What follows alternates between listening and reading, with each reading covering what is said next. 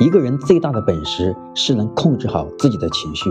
为什么呢？听完下面这个真实的故事，你就明白了。曾经有一位很久没见面的朋友呢，给我打电话聊天。刚开始呢，我们都是在寒暄。突然他说最近很烦。我问为什么，他说我失业了。我很惊讶，就好奇的追问是为什么呢？是公司受疫情影响而裁员吗？他说不是，公司发展的很好。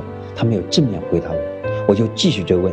到底是什么原因呢？他说，前不久公司派他去负责一个大的项目，这个项目是临时派给他的，是公司里面都知道的烂尾工程，他不想接，但上级领导还是坚持让他接这个任务，必须负责把这个项目交付掉。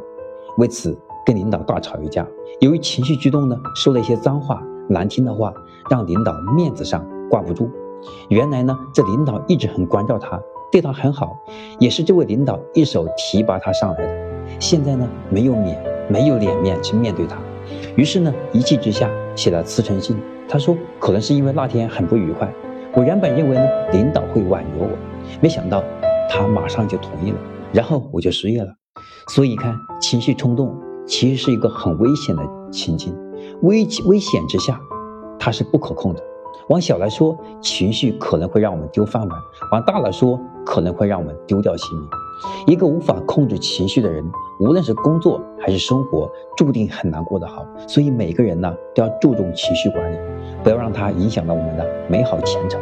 我是坚开成，欢迎关注坚开成商业课，带你走进深度思考的世界。我们下一个视频再见。